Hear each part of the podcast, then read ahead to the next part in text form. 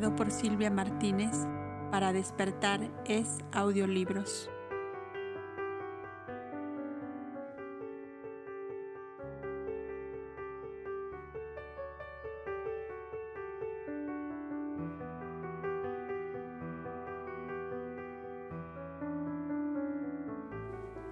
El diario. Cuando Yasua entró en sus 19 años, algo muy interno cambió en él. Pienso que para conocer a fondo su gran personalidad es necesario estudiarlo, al par que en su vida externa, también en su mundo interno. Y para esto nos servirá de espejo que lo refleja muy claramente un diario que al entrar en sus 19 años sintió la necesidad de llevar minuciosamente. La separación de Nebai la dulce y discreta confidente de sus primeros años de joven, lo dejó como sumergido en una gran soledad de espíritu. Josuelín y el tío Jaime se hallaban en Nazaret ayudando a Joseph al frente de su taller de carpintería, que cada vez se engrandecía y complicaba por el aumento de obras y de operarios. Sus maestros esenios buscaban también de dejarle más tiempo consigo mismo para que su espíritu pesara bien las responsabilidades que tenía sobre sí y más que nada para que entregado más de lleno a sus propios pensamientos, se orientase hacia su verdadero camino. Yasua le dijeron un día, te hemos enseñado cuanto sabemos en la ciencia de Dios y de las almas. Creemos, llegado el momento de que por ti mismo pongas en práctica cuanto has aprendido y que seas juez de ti mismo en lo que concierne a tus facultades superiores y a todos los actos de tu vida. ¿Entonces me abandonáis? les preguntó alarmado. No, hijo mío, le contestó Ptolemy, que era el de más edad de los diez instructores. Nos tienes a tu disposición ahora, mañana y siempre, pero, así como la madre, cuando es hora de que su niño sepa andar solo, no le lleve en brazos, sino que le deje en tierra y le impulsa a andar. Así hacemos tus maestros contigo, hijo mío. Que has llegado antes que otros, no solo a andar en la tierra, sino a volar como esas águilas que en los días de hermoso sol se remontan hasta perderse en el inmenso azul. Ahora ya eres libre de estudiar lo que quieras, de hacer concentraciones, transportes, desdoblamientos de tu yo íntimo irradiaciones de fuerza magnética a distancia o en presencia sobre los seres o los elementos según tu criterio, lo veas razonable y justo. Eso sí, en cualquier duda o tropiezo, ya sabes lo que hacemos todos. En la concentración mental de la noche y todos en conjunto, hacemos una hora de consulta y comentarios. Hazte de cuenta que eres uno de nosotros, el más joven en edad física, es verdad, pero el más anciano como espíritu. Con esto me queréis decir, dijo Yasua, que ya me consideráis un hombre que en las cosas del alma debe gobernarse solo. ¿Solo has dicho? No, hijo mío, respondió el servidor. Un esenio nunca está solo, puesto que camina guiado por la ley. En su vivo resplandor están todos nuestros grandes maestros, Isaías, Elías, Eliseo, Ezequiel, Jeremías, Miqueas, Daniel y tantos otros que tú conoces y has leído como yo. Y como nuestra ley nos enseña la forma de evocarles y recibir sus mensajes cuando es necesario, el esenio debe tener el convencimiento de que jamás está solo. De esta conversación tenida con sus maestros, surgió en Yasua la idea de llevar un diario en su carpetita de bolsillo. Para sentirse menos solo, allí escribiría día por día sus impresiones sus luchas, sus ansiedades y anhelos más íntimos. Su diario comenzaba así. Señor, Dios de los grandes y de los pequeños, los hombres me dejan solo porque juzgan que soy ya un árbol fuerte que puedo afrontar sin apoyo ni sostén las sacudidas del vendaval. Para ti, Señor, soy siempre el niño que comienza a andar. Padre mío, que estás en los cielos y en cuanto vibra en tu creación universal, estás dentro de mí mismo. Tú no me dejes en soledad como las criaturas me dejan, porque tú sabes lo que ellas olvidan, que mi corazón de hombre es de carne y necesita el calor de los afectos de familia, la ternura de la amistad, la dulzura inefable de los amores puros y santos. Tú sabes, Padre mío, cómo soy, cómo estoy formado con esencia tuya, con fibras tuyas, con átomos tuyos, y mi alma, burbuja de tu eterna luz, encerrada está en una materia densa que camina por la tierra, donde hay zarzales que se prenden al vestido y lodo que mancha los pies. Padre mío eterno, amor mío infinito, luz mía inextinguible, verdad mía suprema.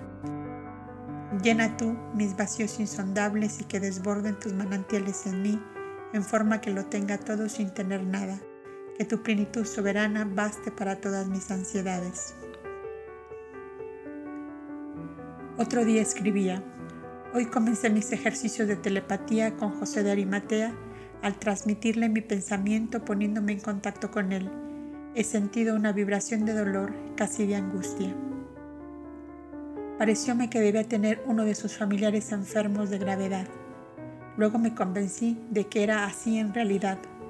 Me concentré hondamente y después de un gran esfuerzo pude transportarme espiritualmente a su lado la encontré solo al lado del lecho de su única hija mujer atacada de fiebre infecciosa.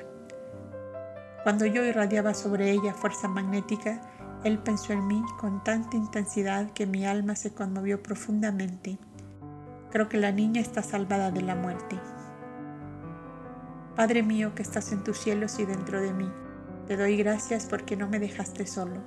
Tú estabas en mí cuando yo decía a la niña, quiero que sea sana, levántate.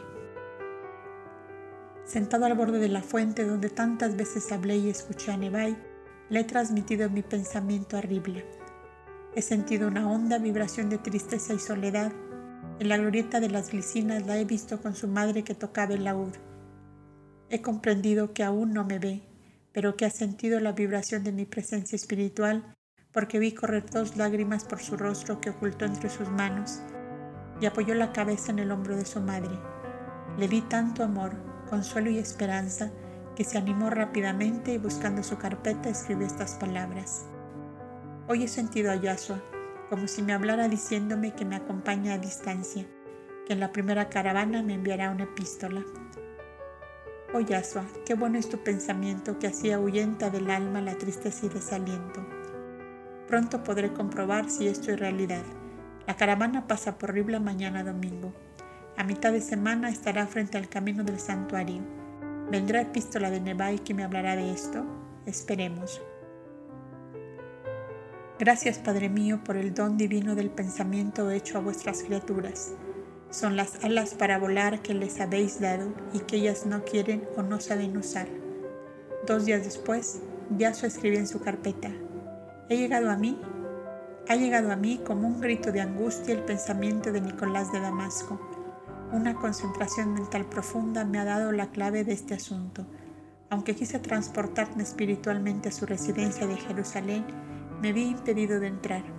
Siendo en su casa las asambleas de la escuela secreta, presiento que ha sido descubierto por un discípulo traidor y los esbirros del pontífice han invadido el recinto y aprisionado a algunos. Se empeñan en hablar de la aparición del Mesías en esta tierra y el Sanedrín, que vive temeroso de que la luz rompa las tinieblas que ocultan su vida delictuosa, la emprenden a sangre y fuego contra los que pueden servir de instrumento de la verdad. Me inquieta sobremanera el impedimento de penetrar espiritualmente en la residencia de Nicolás. Una fuerte intuición me dice que allí hay seres contrarios que forman una espesa barrera de odios que no puedo romper sin exponerme a un trastorno nervioso o mental que a nada conduciría. Padre mío, justo y bueno, fortalece a tus elegidos para que ensanchen como el mar su corazón y perdonen a los perjuros, a los traidores, a los ingratos, que habiéndolo recibido todo de tus santos, les traicionan, les olvidan, les arrastran por el polvo para engrandecerse y gozar junto al dolor y el llanto de quienes les dieron vida, luz, ternura y calor. Al siguiente día continuaba de este modo. Mi bueno y querido Nicodemus me ha visitado en mi concentración espiritual de esta noche. De su mensaje mental les traigo este resumen. Nuestra escuela de Jerusalén ha sido descubierta porque un joven levita ha caído víctima de la sugestión que ejerce el deseo de grandeza en ciertos seres. El Consejo de Vigilancia del Sanedrín ha ofrecido grandes prebendas en el templo a todo levita que dé aviso de sitios de reuniones cabalistas donde se hable de revisión de los libros de Moisés o de la aparición del Mesías libertador de Israel. Nicolás, como dueño de casa, ha sido llamado a responder al alto tribunal.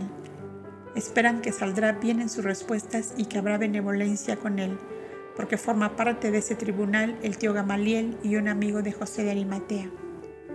Qué oscuro enigma es el alma del hombre, pienso, mientras voy anotando los mensajes mentales de los que me son queridos y me aman. Todo Israel, desde el solio pontificio hasta el más infeliz leñador, vibra en un anhelo conjunto por el Mesías libertador, promesa de siglos, hecha a los hebreos por sus guías y protectores.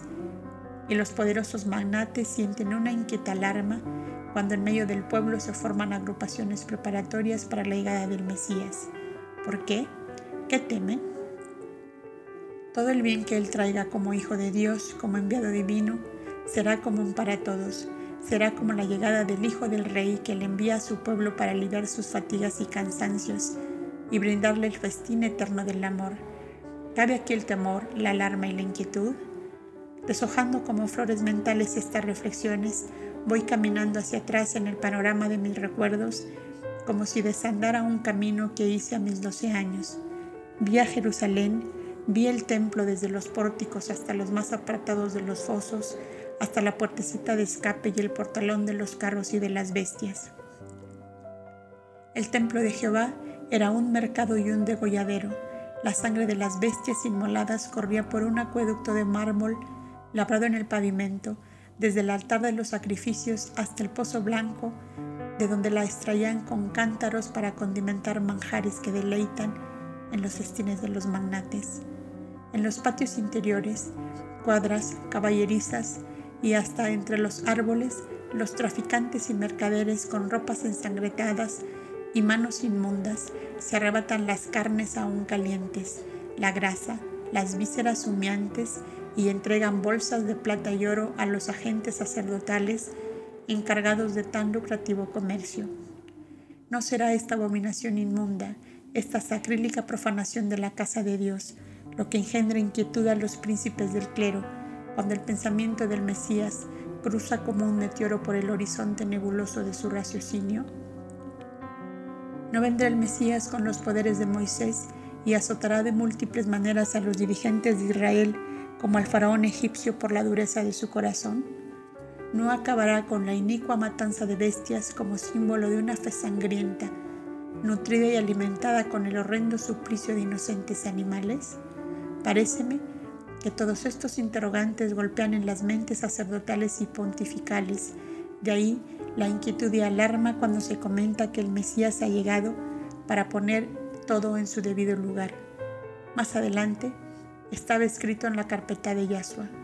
Hoy llegaron al santuario los terapeutas que peregrinaban por el sur. Vienen desde el santuario del Monte Cuarantana trayendo un cargamento de epístolas que me dedican los amigos de aquellas regiones, tan amorosas, tan tiernas, tan llenas de nobleza, que he dejado caer mi llanto sobre ellas. Jacobo y Bartolomé, los muchachos de la cabaña de Andrés, porteros del santuario, la madre Betsabé, enamorada de sus nietitos, para quienes me pide muchos besos por el aire, mis tíos Elcana y Sara de Betlén, donde nací, mis primeros amigos de recién nacido, Alfeo, Josías y Eleazar, que me relatan las mil encrucijadas de sus vidas laboriosas y justas. La tía Lía de Jerusalén, temerosa por sus hijas casadas con José de Arimatea y Nicodemus, pertenecientes a la escuela secreta de la Cábala, recientemente descubierta por el Sanedrín. Oh Padre mío, que estás en tus cielos infinitos y que ves la zozobra de tus hijos indefensos y débiles ante la prepotencia de los poderosos, ¿necesitas acaso de que yo te lo pida para remediarles? Tú lo sabes, lo ves y lo sientes todo, porque todos somos como las hebras del cabello de tu cabellera de luz, que todo lo penetra y lo envuelve.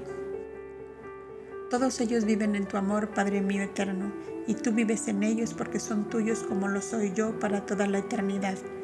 Y el alma pura y luminosa de Yahshua seguía vaciándose como un vaso de agua clara sobre las páginas de su carpeta de bolsillo.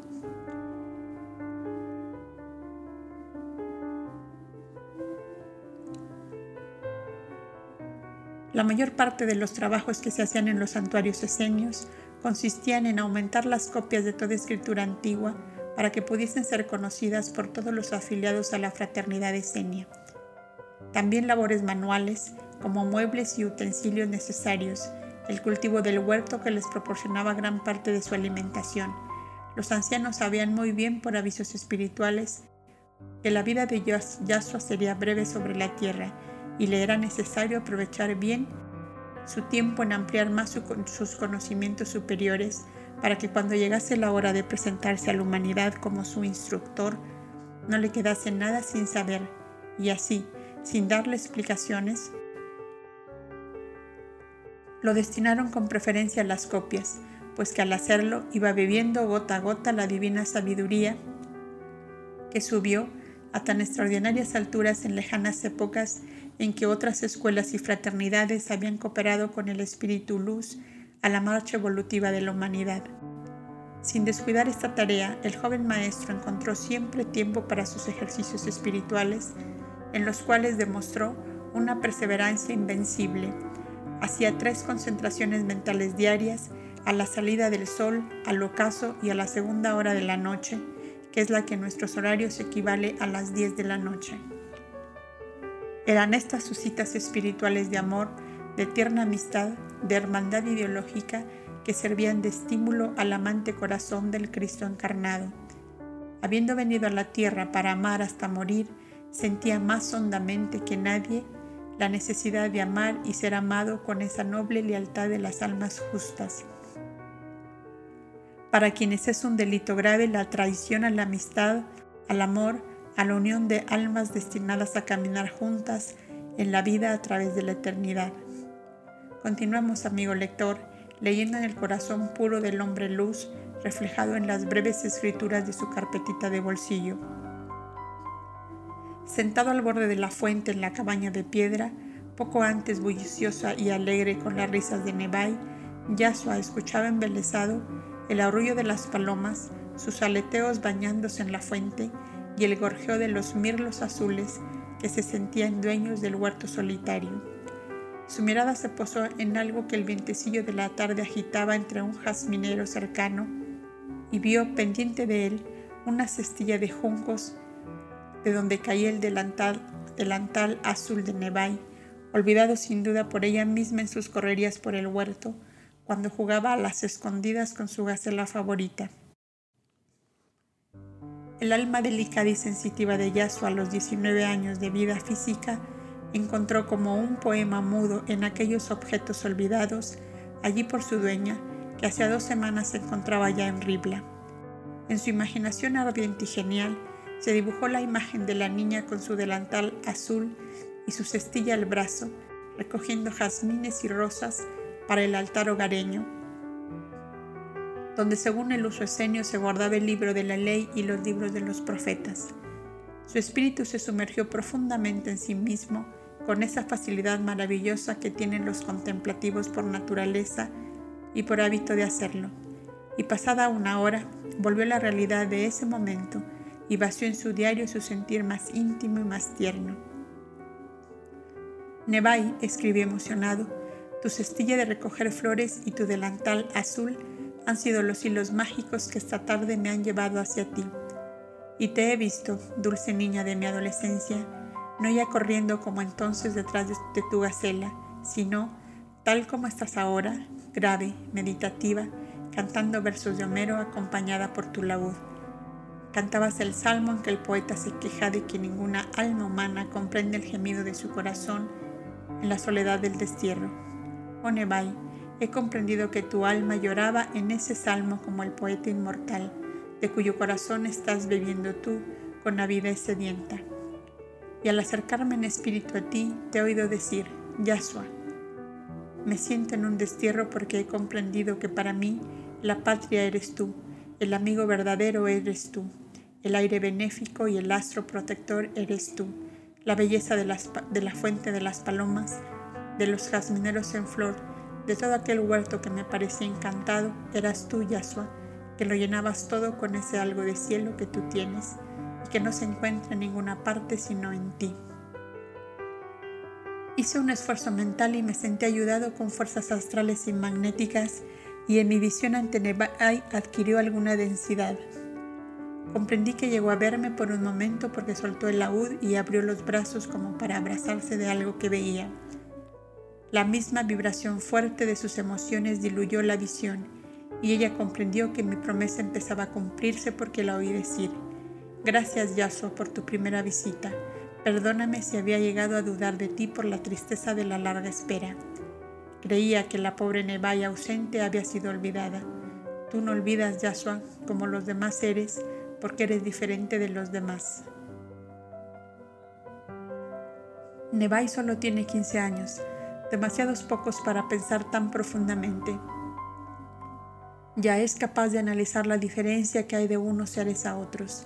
En 15 años, no ha podido conocer otras amistades.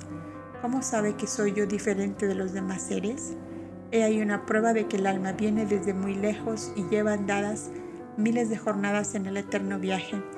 Oh Nebai, pequeña Nebai, novia de los Caudas, Esther dominadora de Azuero, Judith vencedora de Holofornes, ¿qué serás en este y en los siglos futuros? Dios te bendiga, mujer sublime, alma de luz y de fuego, que en esta hora te has cruzado en mi camino como una alondra blanca para contarme la estrofa inmortal del amor que vibra en los planos sutiles y puros, donde todo es eterno, inextinguible, sin formas, semejante a Dios del cual emana. Gracias, criatura de Dios, por el don divino de tu amor que me das, como se da una flor, un vaso de agua, una redoma de esencias. Gracias, Nebai. Una noche, durante una concentración mental en medio de los ancianos maestros, y cuando irradiaba su pensamiento sobre todos los que en su corazón amaba como un incendio de luz desplegado en la inmensidad, sintió la tristeza íntima de su madre que en ese momento pensaba en él.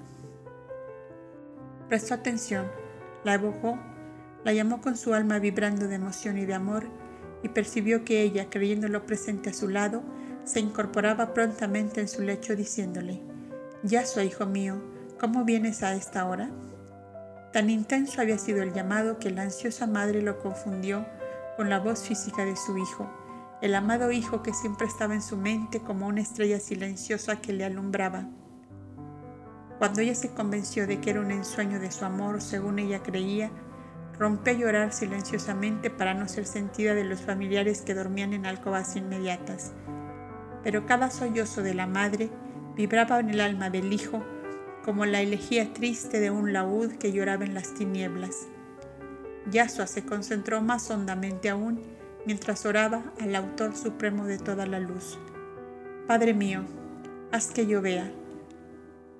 Se transportó a su, hogar, y vio, mas sigamos lectorojeando su carpetita, donde él escribía esa misma noche ya vuelto a su alcoba solitaria. En la concentración de esta noche he visitado a mi madre, cuya tristeza recogí al irradiar mi pensamiento sobre todos los que ama mi corazón. Debido a esto, pasó la hora de concentración sin darme tiempo a irradiar el pensamiento sobre todos los seres de la tierra según lo ordena la ley. Padre mío, que eres amor eterno inconmensurable, perdón por mi debilidad y pequeñez. Aún soy egoísta, Padre mío, y mi corazón de carne, lleno con el amor de los míos, mi madre me hizo olvidar de las demás criaturas, todas tuyas, nacidas de ti mismo, como mi cuerpo nació de mi madre.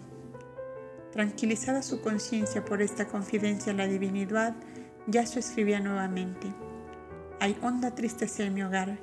He visto a mi padre enfermo, debe haber tenido algún disgusto y su corazón se afecta profundamente. Yosolín no consigue con todos sus esfuerzos vigorizar su organismo que responde a su ley que le marca poca vida física en esta hora de su camino eterno. Ana, mi hermana, entristecida también porque Marcos, perteneciente a la escuela secreta, ha sido detenido, contribuye aún más a formar el pesado ambiente de angustia que encuentro en mi hogar.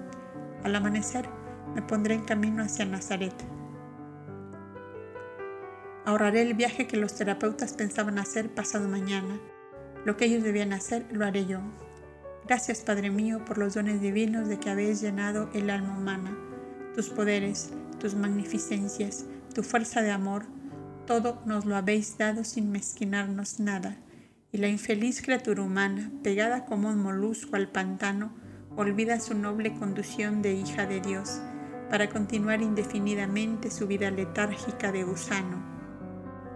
Tal como lo hemos escrito en su diario, así lo hizo. Y dos horas después de salir el sol, Yasuo abrazaba a sus padres, que tuvieron la más hermosa sorpresa. Era la primera vez que llegaba sin aviso previo. Orando al Señor por vosotros les decía, os vi tristes por muchas razones y he venido a consolaros. Ninguna de las cosas que os afligen son irremediables. ¿Cómo lo sabes tu hijo mío? le preguntaba su padre. La oración, Padre mío, es la comunicación íntima de nuestra alma con Dios y como Él lo sabe, lo ve y lo siente todo, el alma que se une a Dios en la oración puede saber, sentir y ver mucho de lo que Él ve, sabe y siente. En mi oración de anoche comprendí vuestra tristeza, tristeza y aquí estoy. Salí al amanecer, me vine por el caminito de los terapeutas que aunque es más áspero, es más corto que el de las caravanas. Con 19 años bien puedo saltar por entre los peñascos. Para aquellos felices padres ningún galardón podía igualar el amor de tal hijo.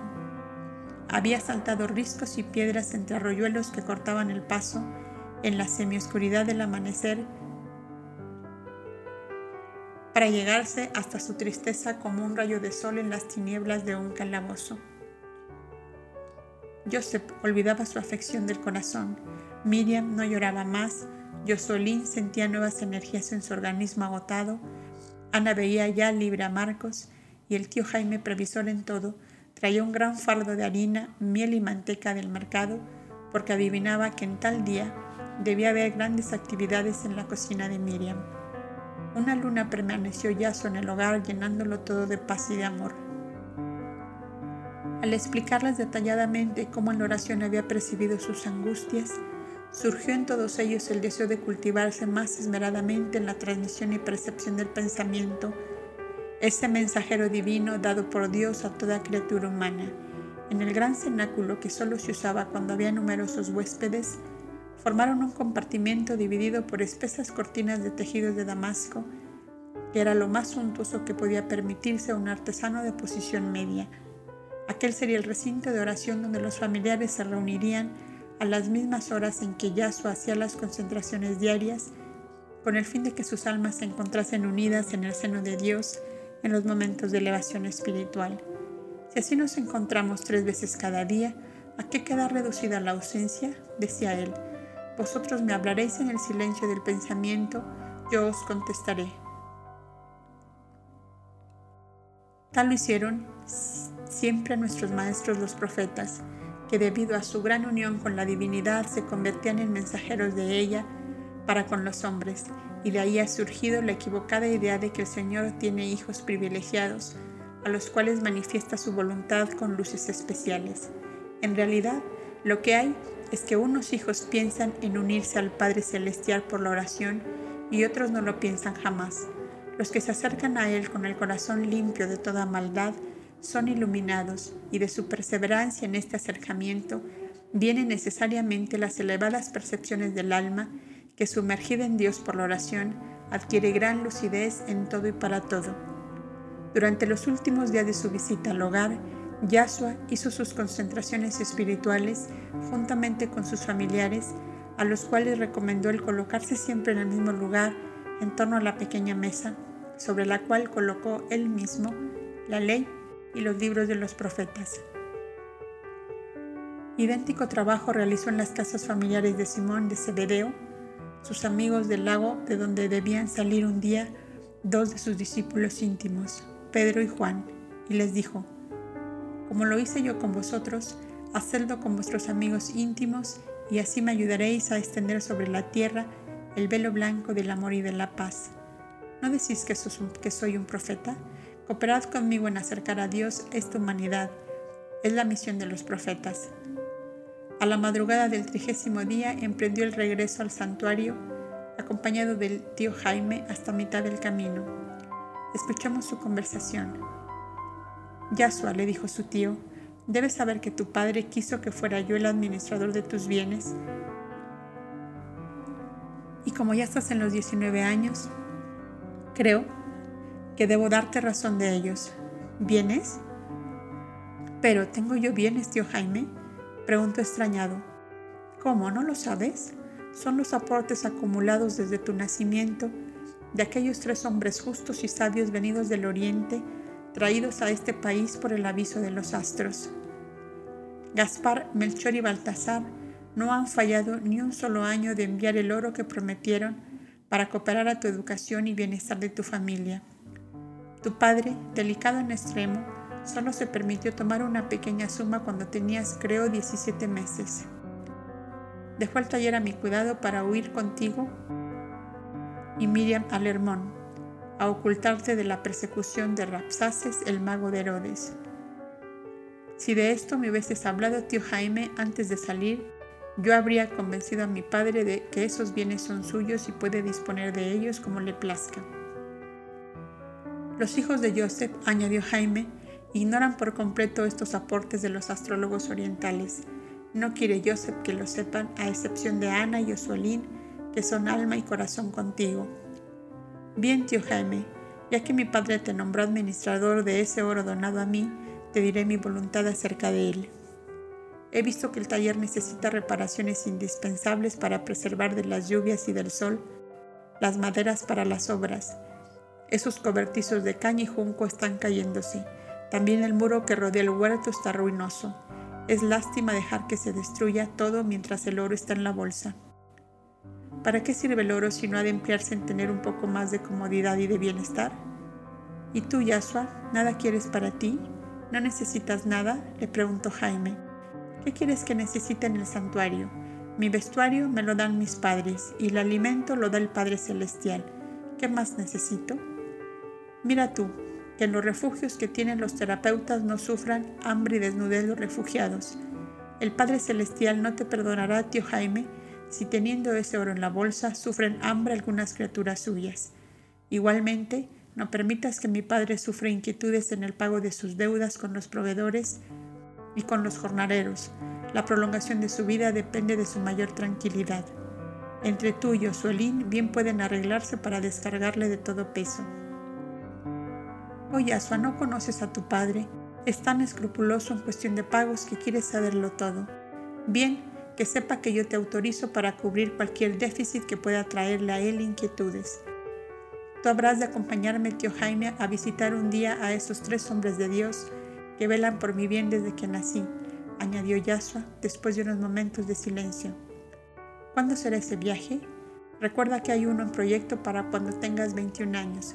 Sí, el de Egipto, a reunirnos con Filón en Alejandría. Entonces podré visitar a Melchor en Arabia, tiene su escuela cercana al Sinaí, a Baltasar en Susián. Le visitaremos el año próximo es el más anciano y temo que la muerte me gane la delantera. Quizás a Gaspar le visitaré entonces también. A los tres les enviaré epístolas en este sentido. Hasta ahora fueron los ancianos del Tabor quienes les enviaban noticias mías por ser yo un parvulito, pero ahora que soy ya hombre debo hacerlo por mí mismo. Luego de encontrarse Yaso en el santuario, confió a los ancianos en la reunión de la noche sus deseos de visitar a los sabios astrólogos de Oriente que desde, su nacimiento se habían preocupado de su bienestar material.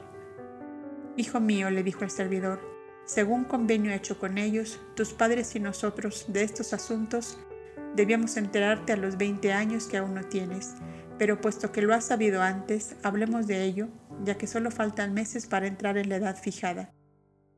No creas que hayas quedado mal ante ellos por tu silencio, que ellos mismos lo han querido. Ahora quieres visitarles porque tu delicadeza, sabiéndote favorecido por ellos, te apremia en tal sentido, y esto era lo que ellos quisieron evitar, a fin de que nada perturbase la quietud de tu espíritu durante el crecimiento de la infancia y el desarrollo de la adolescencia. Como superiores maestros de almas, los sabios orientales dan el valor que tienen a las inquietudes prematuras en los cuerpos que están en formación y crecimiento, y tratan de evitar la repercusión en el espíritu. Y para que tu espíritu llegase a la plenitud a que está llamado a llegar, trataron ellos de evitarte angustias y terrores comunes en los hogares azotados por todo género de contingencias. En nuestras crónicas que ahora ya puedes conocer, encontrarás con detalles la correspondencia que la fraternidad de Senia ha tenido con los tres sabios astrólogos que te visitaron en la cuna. Los mensajes llegaban por las caravanas al santuario del Monte Hermón en el Líbano, con los envíos anuales de 30 monedas de oro, 10 por cada uno de tus tres protectores. En una pobre casita del suburbio de Ribla, hospedaje habitual de nuestros terapeutas peregrinos, eran recibidos los mensajes y el donativo, que venía a nosotros y pasaba a tus padres llevados siempre por nuestros terapeutas. ¿Por qué no me dijiste de esa casita refugio en Ribla para visitarla como se visita un templo? Preguntó Yasua.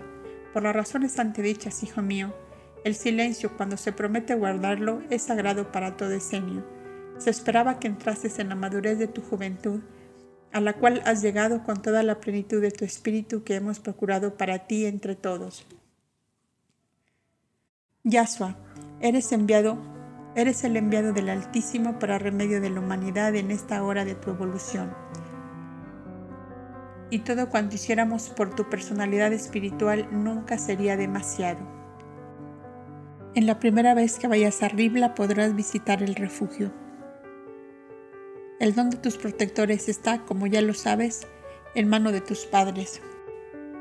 Pero los mensajes de orden espiritual y las epístolas cruzadas entre los astrólogos orientales y nosotros están en nuestras crónicas y son copia de los originales que se encuentran en el gran santuario de Moab, según manda nuestra ley.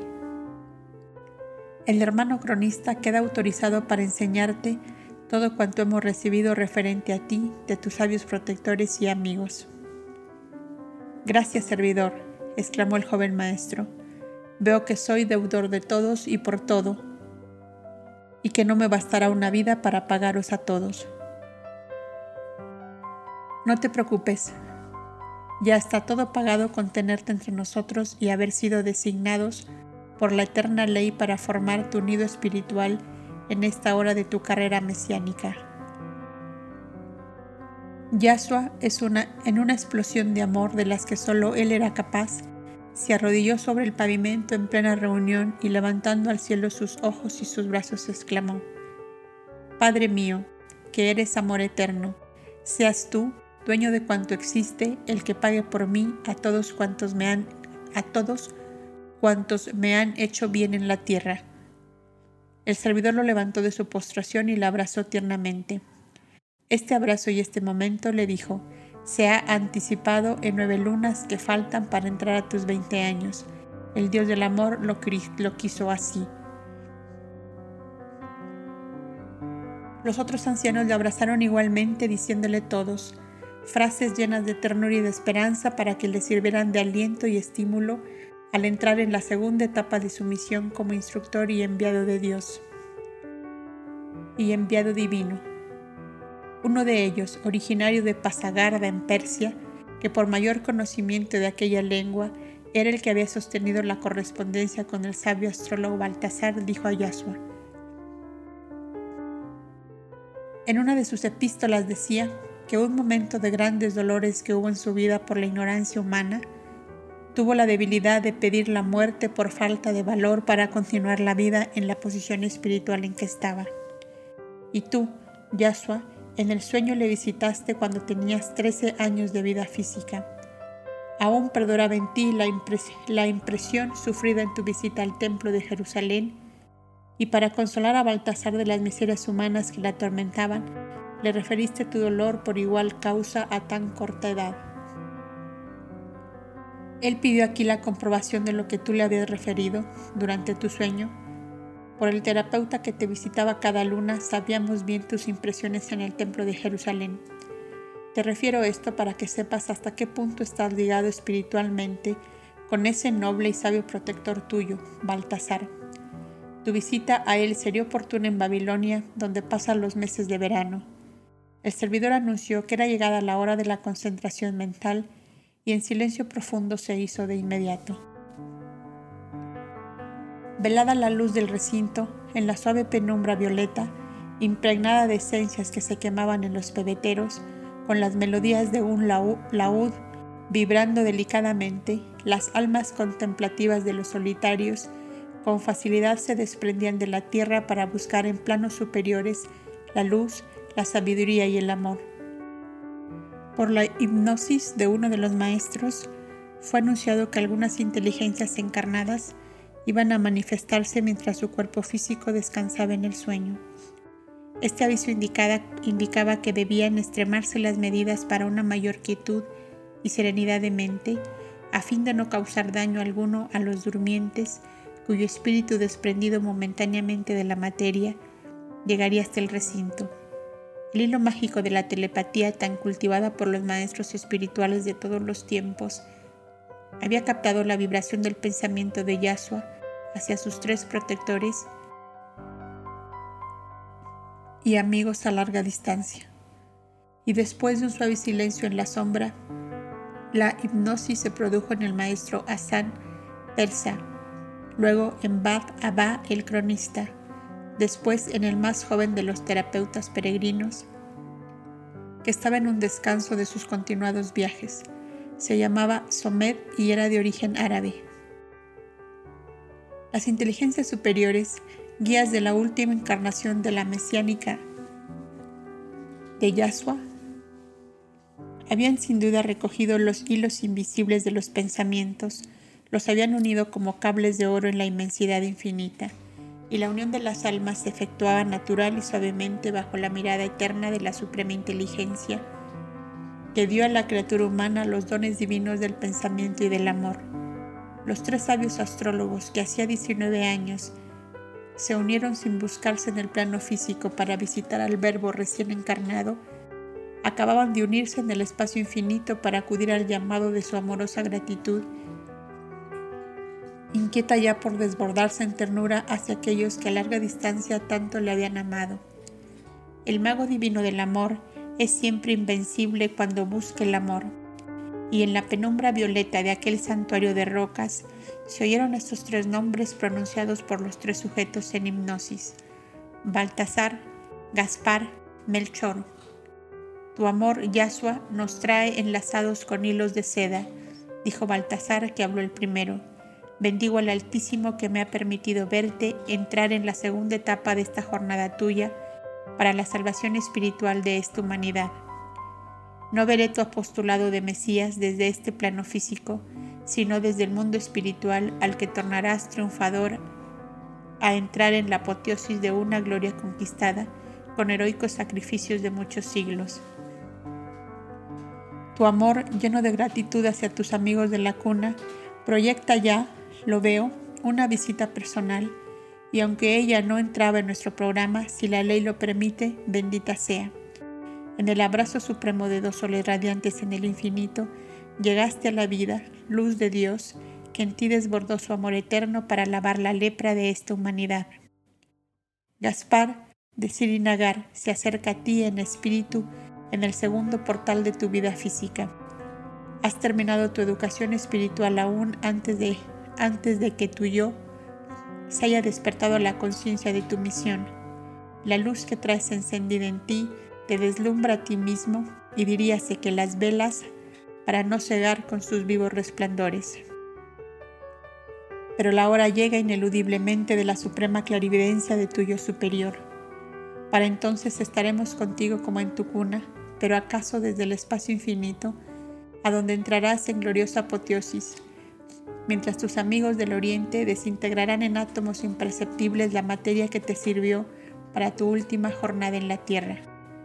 La eterna ley que nos mandó cooperar con ella desde tu nacimiento nos manda también destejer como un velo sutil tu envoltura de carne, que sus átomos envuelvan el planeta que fue el ara santa de tus holocaustos de redentor. Paz de Dios, avatar divino en tu segunda etapa de vida terrestre. Melchor, el humilde Melchor, el príncipe moreno que vivía llorando aquel pecado de su juventud, no osó, hablar de pie, sino que arrodillado, el sensitivo en el centro de la reunión dirigió al Verbo encarnado estas breves palabras. La suprema dicha de mi espíritu me la dio la eterna ley al permitirme, Hijo de Dios, besarte en la cuna ampararte en tu vida y acompañarte en tu salida triunfal del plano terrestre. Esta gloria, esa felicidad suprema, basta a mi espíritu para su eternidad de paz, de luz y de vida. Hijo de Dios, bendice a tu siervo, que no pide otra gloria ni otra compensación que la de tu amor inmortal. Yasua no pudo contenerse más y llorando silenciosamente se acercó al sensitivo que tendía sus brazos hacia él con viva ansiedad y poniéndole su mano sobre la cabeza le bendijo en nombre de Dios.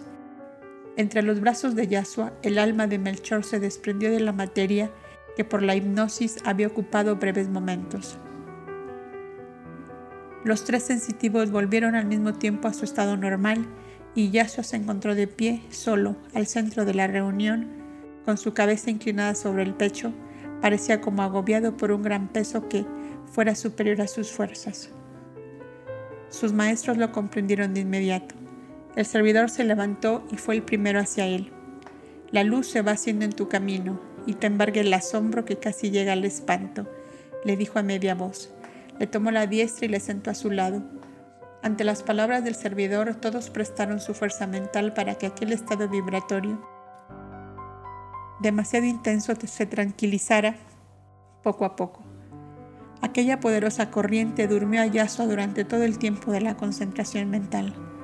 Cuando se despertó estaba tranquilo y pudo desarrollar lúcidamente el tema de la disertación espiritual acostumbrada que esa noche le correspondía por turno. El asunto hubiérase dicho que fue elegido exprofeso y había sido sacada por, por suerte la cedulilla que decía, la zarza ardiendo que vio Moisés. Y al escuchar su comentario de ese pasaje, todos comprendieron que Yaso acababa de ver también en su camino, como una llamarada viva, la encrucijada primera que decidiría su senda final. Aunque en el fondo de su espíritu había gran serenidad, no pudo dormir esa noche y muy de madrugada salió de su alcoba al vallecito sobre el cual se abrían las grutas. Caminando sin rumbo fijo por entre laberinto de montañas y bosquecillos, se encontró sin pensar en la pobre cabaña de Tobías, donde sus cuatro moradores estaban ya dedicados a sus faenas de cada día. Los dos muchachos, Aarón y Sed, curados que fueron de sus parálisis en las extremidades inferiores, ordeñaban activamente las cabras mientras el padre Tobías las iba haciendo salir de los establos y encaminándolos a los sitios de pastoreo. Beila, la buena madre, rejuvenecida por la alegría de sus dos hijos fuertes y sanos, adornada, adornada de su blanco delantal, soberana en la cocina, sacaba del rescoldo los panes dorados con que la familia tomaría el desayuno. Estos hermosos cuadros hogareños llevaron una nueva alegría de vivir al meditabundo Yasua. Tobías le acercaba el cabritillo más pequeño que llevaba en brazos. Aarón le ofreció un cantarillo de leche espumosa y calientita, y Beila salía de la cocina llevando en su delantal panecillos calientes para el niño santo como ella le llamaba. Aquel amor tierno y sencillo como una égloga, pastoril llenó de emoción el alma sensible de Yasua que le sonreía a todos con miradas de indefinible sentimiento de gratitud. Y en el dulce amor de los humildes se esfumó suavemente la penosa preocupación que los acontecimientos de la noche anterior le habían producido. En aquella cocina de piedra rústica, alrededor de la hoguera en la que ardían gruesos troncos de leña, Yasua se sintió de nuevo adolescente, casi niño, y compartió el desayuno familiar con gran alegría. La familia no cabía en sí de gozo con la inesperada sorpresa, pues hacía ya tiempo que Yasua no les visitaba. Los amigos de Jerusalén, las copias, el archivo, el viaje a Nazaret le habían ocupado todo su tiempo. Solo os veíamos de lejos, decía Tobías, y con eso nos bastaba. El escultor antes de marcharse a Ribla nos dijo que estabais muy ocupado con gentes venidas de Jerusalén, añadió Seth. Sí, es verdad, respondió Yasua, pero hay otro motivo y me culpo de ello grandemente. Como ya os había tranquilos y dichosos, juzgué sin duda que no precisabais de mí, y quizás por eso se me pasó más tiempo sin venir. ¿Quién no precisa de la luz del sol, niño de Dios? dijo riendo Beila, se había sentado junto a Yasua para pelarle las castañas recién sacadas del fuego y ponerle manteca en las tostadas. En este caso, madre Beila, Sois vosotros la luz del sol para mí, díjoles Yaso alegremente. ¿Y acaso con el interés de que me la deis, será que he venido? ¿Cómo es eso? ¿Qué luz hemos de daros nosotros, humildes campesinos, perdidos entre estas montañas? preguntó Tobías. Sí, Tobías, sí. No creáis que el mucho saber traiga mucha paz al espíritu. Las profundidades de la ciencia de Dios tienen secretos que a veces causan al alma miedo y espanto, como en las profundidades del mar se encuentran maravillas que aterran. Yo estaba anoche bajo una impresión semejante y salí a la montaña pidiendo al Padre Celestial la quietud interior que me faltaba. Sin pensar llegué aquí, y con vosotros he encontrado la paz que había perdido.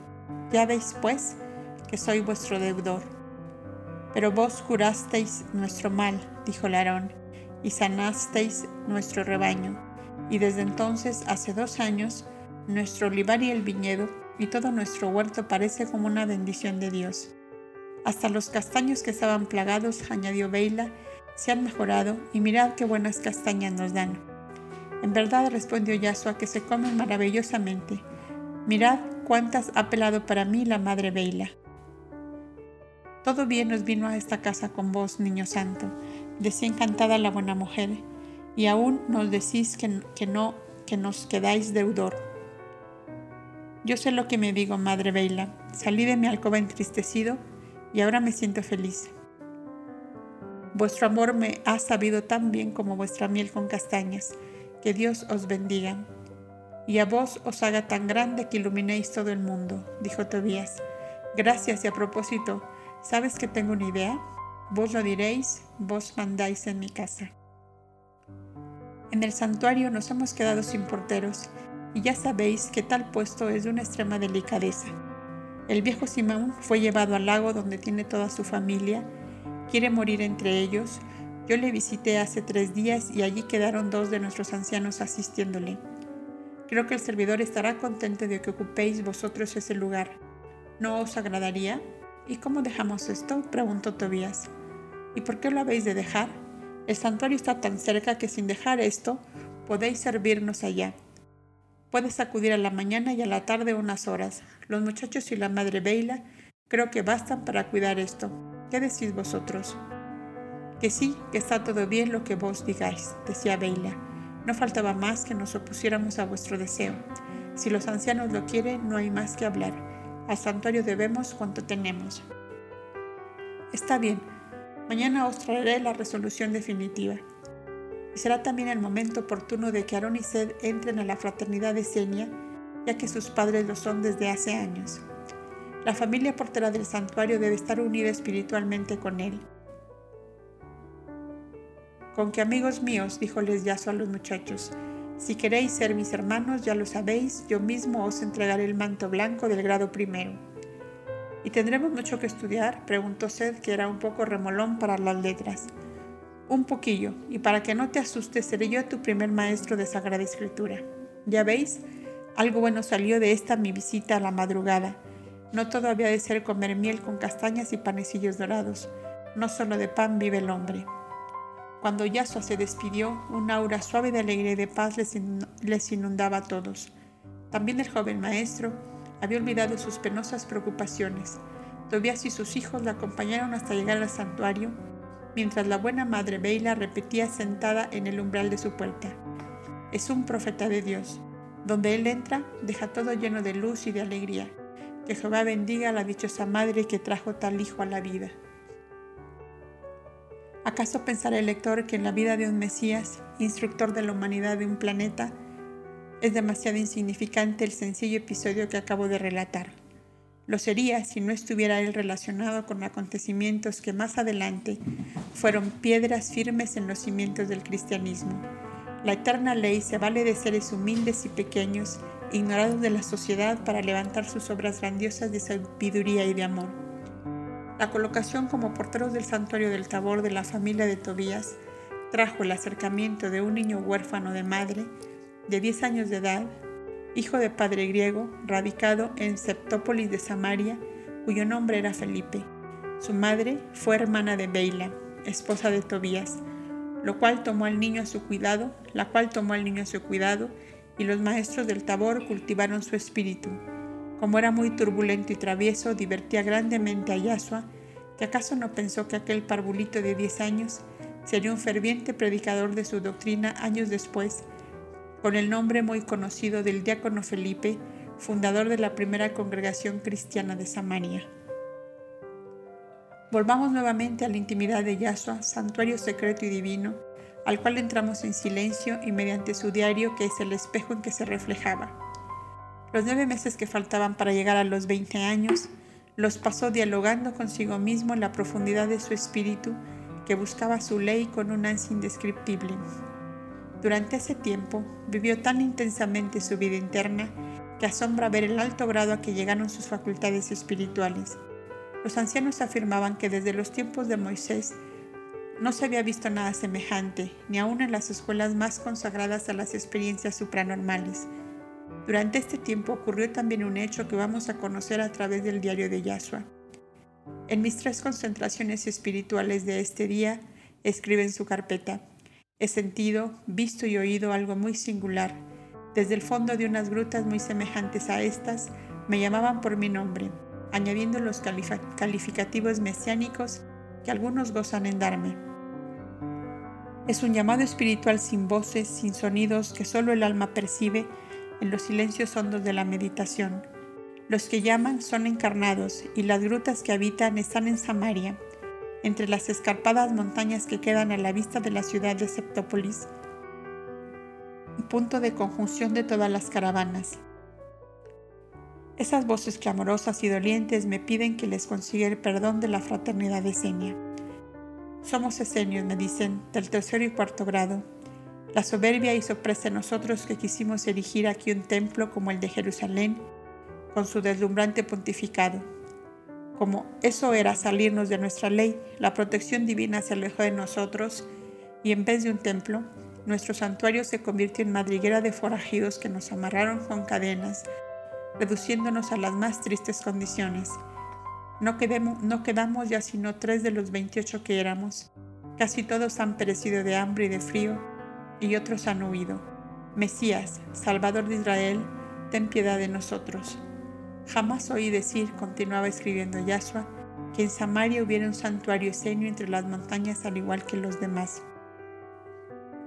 Oí hablar y conozco el del monte Hermón donde estuve oculto en mi niñez el del Carmelo donde me curé de mis alucinaciones de niño, el monte Cuarantana donde recibí la visita de los ancianos del gran santuario de Moab, y este del Tabor en que, en que he recibido mi educación espiritual de joven. ¿Qué santuario es este desde el cual piden socorro? Los ancianos nunca me lo dijeron para no descubrir, sin duda, el pecado de sus hermanos rebeldes a la ley. No me agrada penetrar así como a traición al secreto que ellos han guardado referente a esto, más ¿cómo he de comprobar si esto es una realidad o un lazo engañoso que me tienden las inteligencias malignas para desviarme de mi camino? Forzoso me es preguntarles confiándoles lo que me ocurre. Mi espíritu está condolido profundamente de estos llamados angustiosos.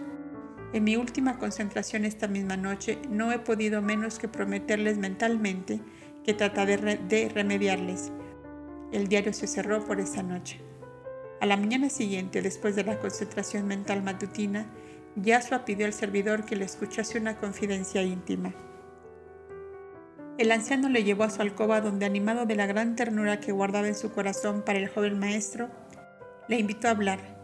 Yasua le refirió cuanto le había ocurrido en sus concentraciones mentales del día anterior.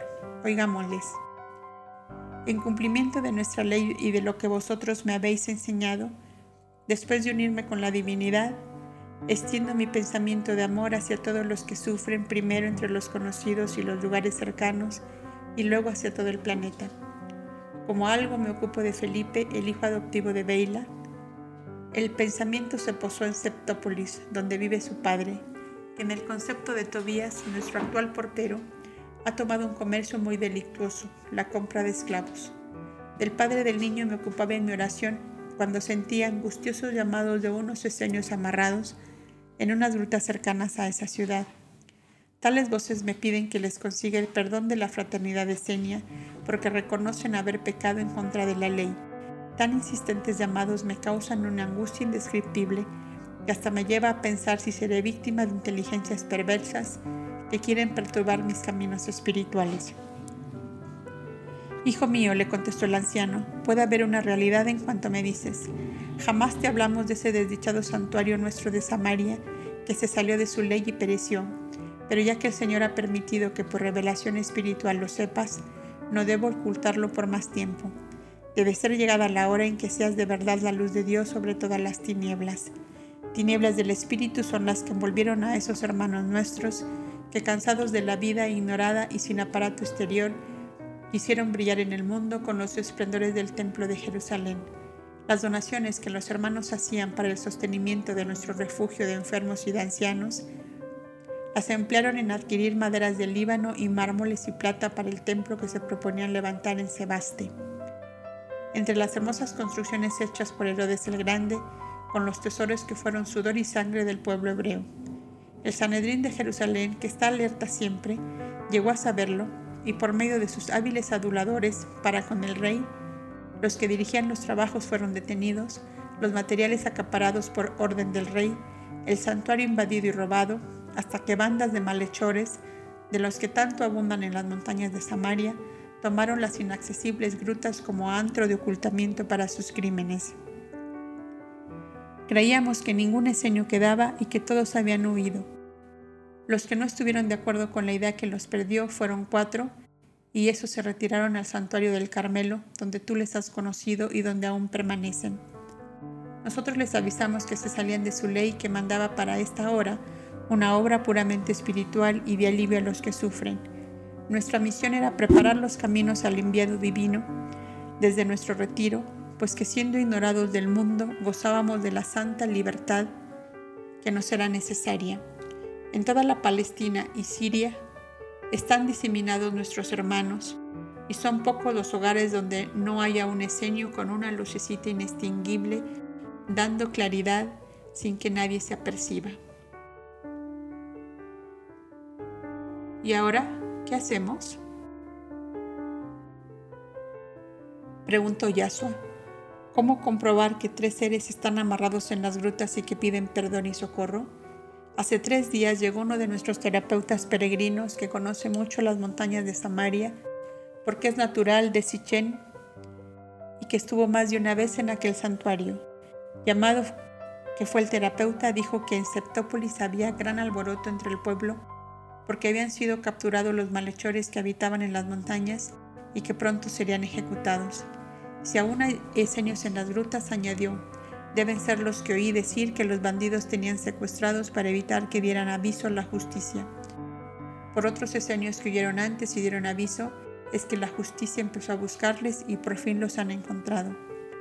¿Entonces las grutas estarán solas? preguntó Yasua. Probablemente, con los tres amarrados en ellas según el aviso espiritual, contestó el servidor. Si vosotros me lo permitís, yo desearé ir allá para salvar a esos infelices hermanos que tan terriblemente pagan su culpa, dijo Yasuo al servidor. Tu anhelo es digno de ti, hijo mío, le contestó el servidor, pero debemos usar de mucha cautela y prudencia. En la concentración mental de mediodía consultaremos el caso con nuestros hermanos, y lo que entre todos resolvamos será lo que más conviene. Queda pues tranquilo, hijo mío, que hoy mismo tendrás la respuesta.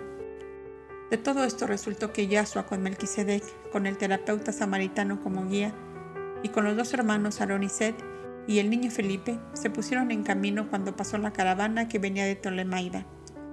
Ambos hermanos y el niño iban con el objeto de convencer al padre de éste de abandonar su indigno comercio y entregarse a una vida tranquila y honrada.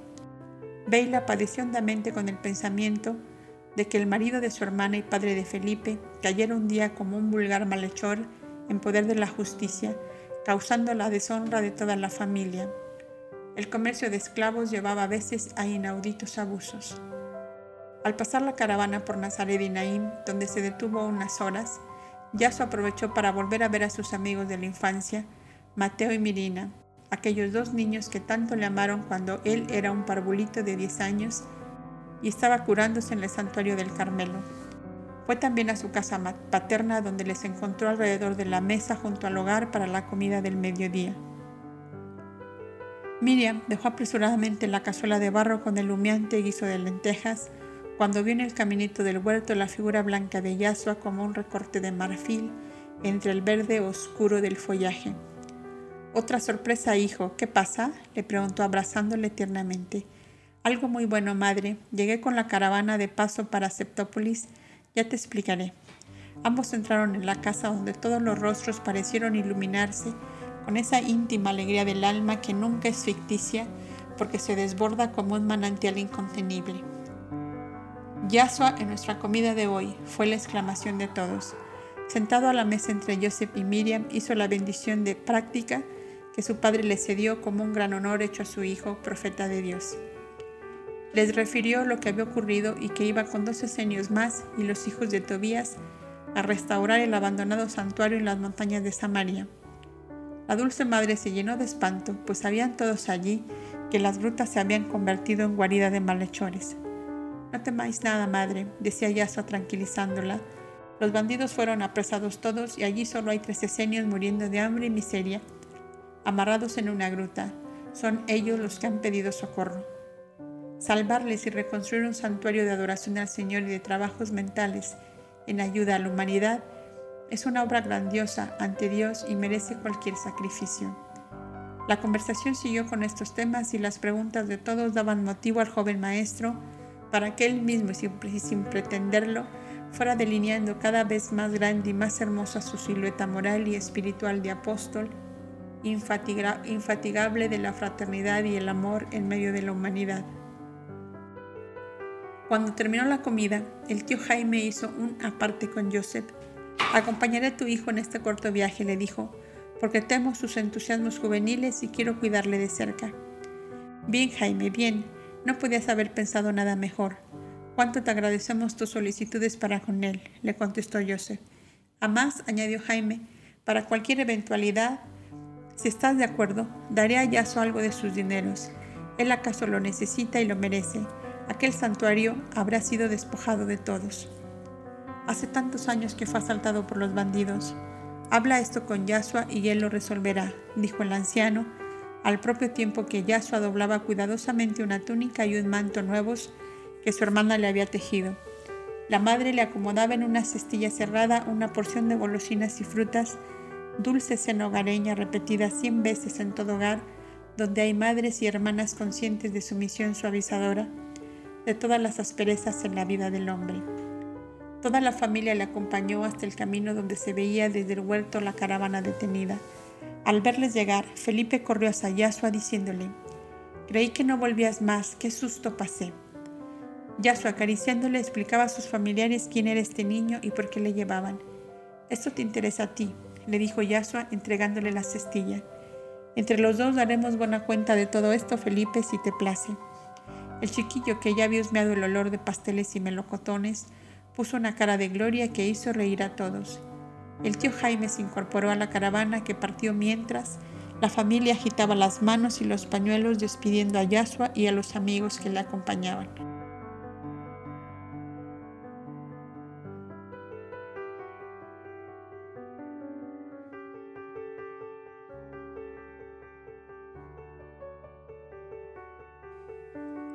En Samaria.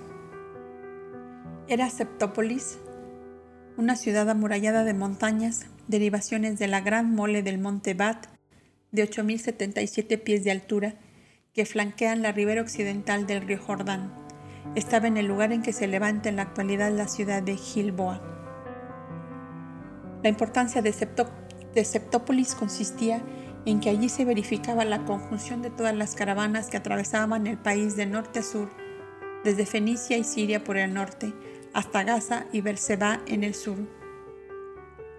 Sus calles, plazas y callejas aparecían pobladas siempre de asnos, mulos y camellos, cargados de mercancías que las innumerables tiendas tragaban con inaudita voracidad. La compraventa al aire libre era la nota decorativa habitual de aquella ciudad, donde se observaban fisonomías y vestuarios de todas las razas y de todas las costumbres de los países pobladores del Asia Central.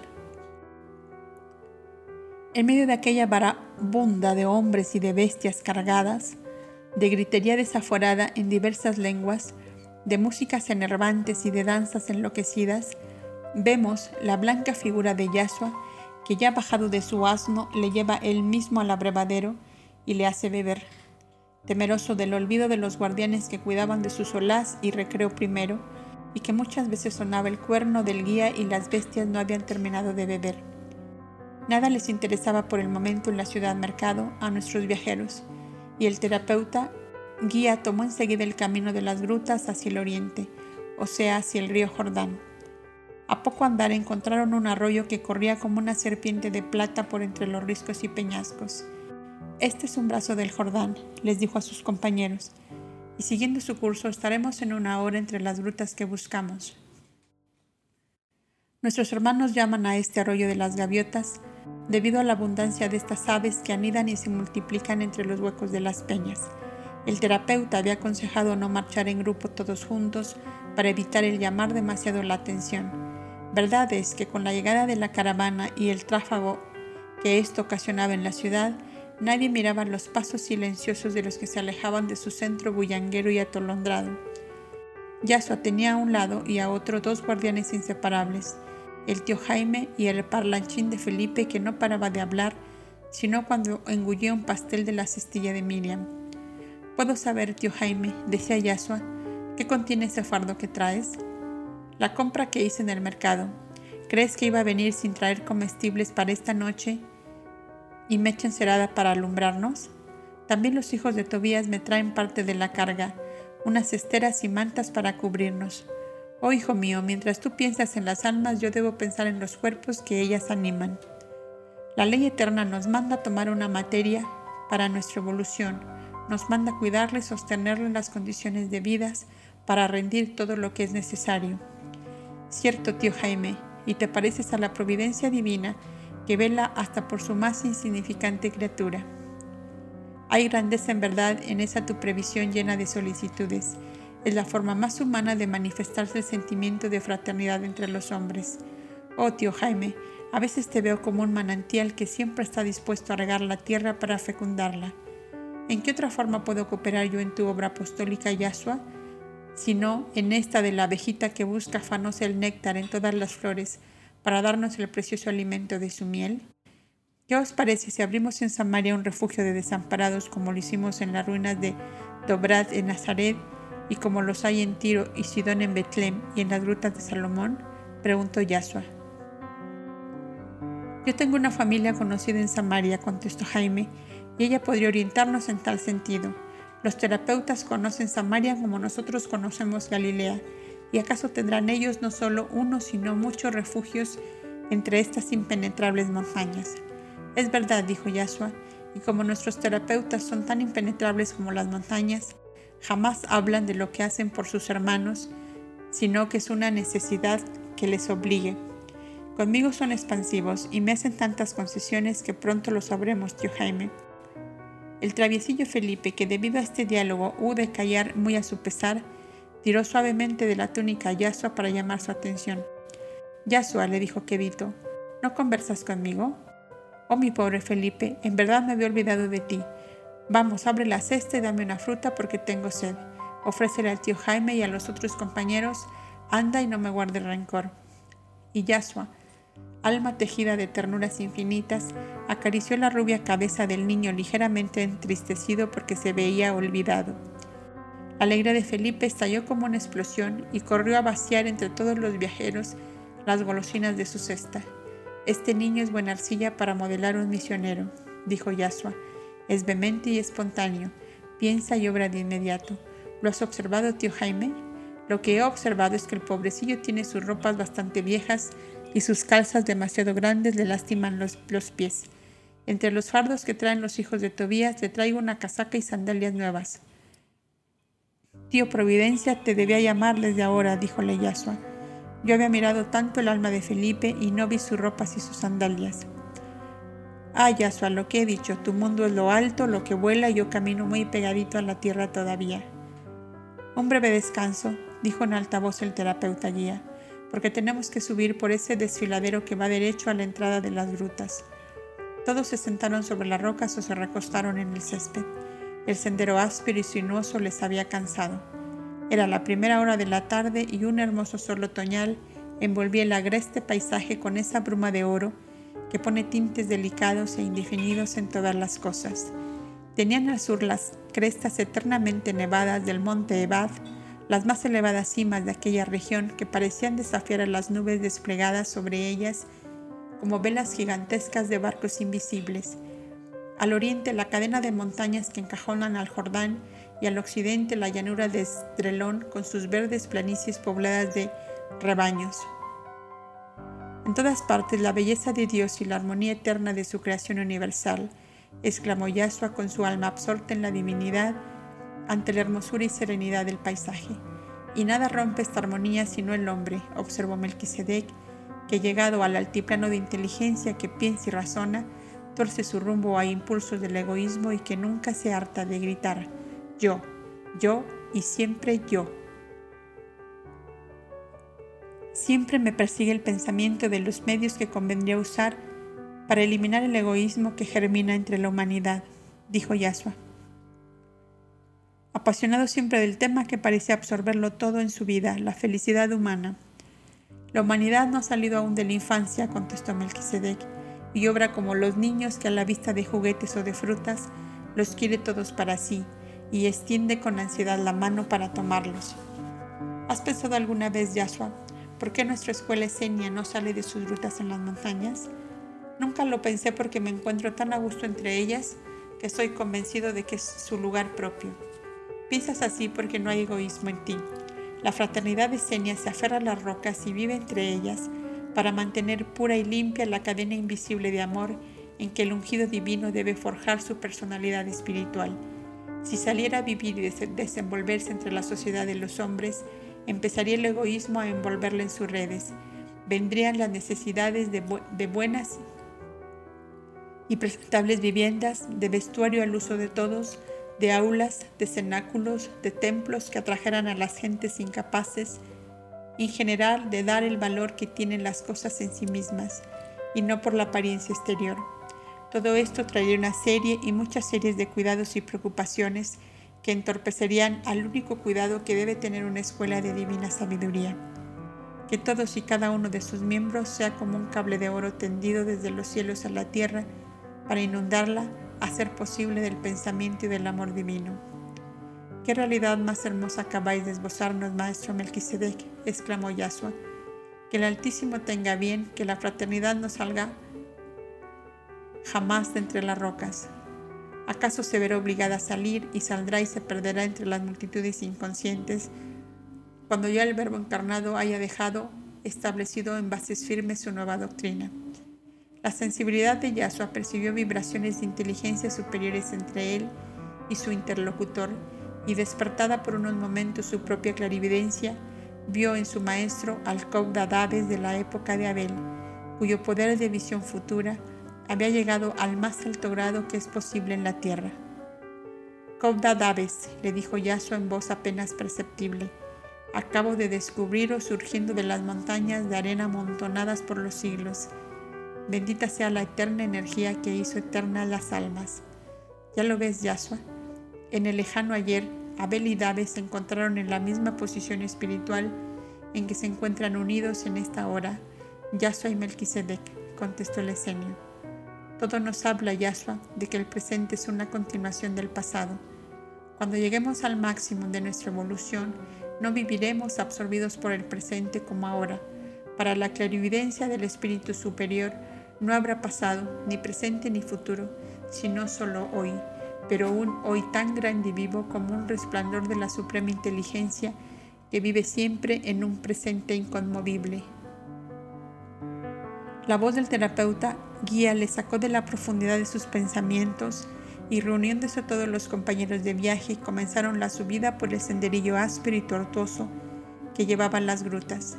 Llegados por fin, percibieron un fuerte olor a materia descompuesta que salía de un matorral que protegía la entrada.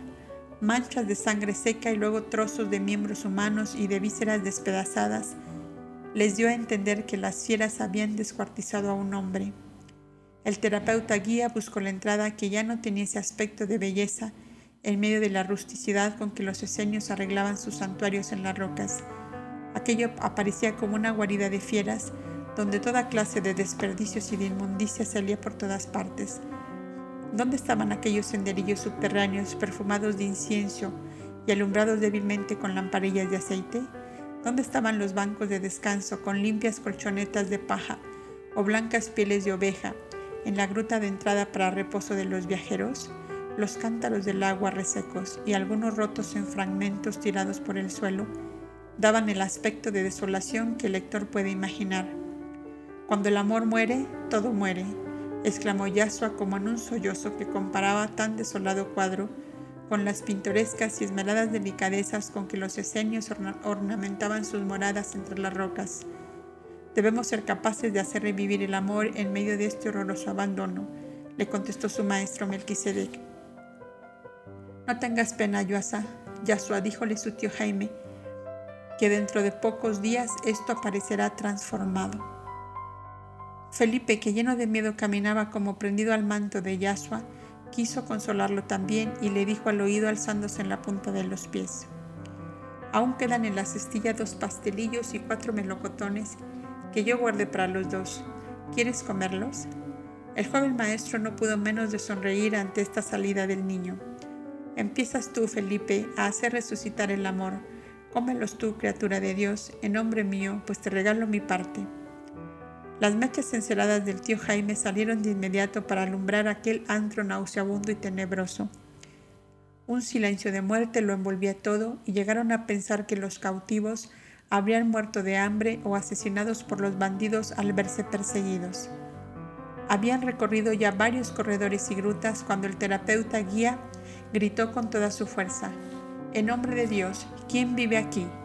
El eco de su voz resonó en las grutas vacías como un lamento pero acallado fue el eco, se oyeron voces humanas que parecían salir del fondo de un foso. Están en la bodega. Vamos allá, dijo de inmediato. Los dos hijos de Tobías, aunque nacidos y criados en las montañas, jamás habían visto un antro tan espantoso y apretaban con fuerza el bastón de cerezo y el mango de los cuchillos de caza que su padre les había obligado a llevar, temerosos de encontrarse de pronto con un bandido o con una fiera. Tres hombres ya de edad madura y vestidos de sucios harapos fue lo que encontraron.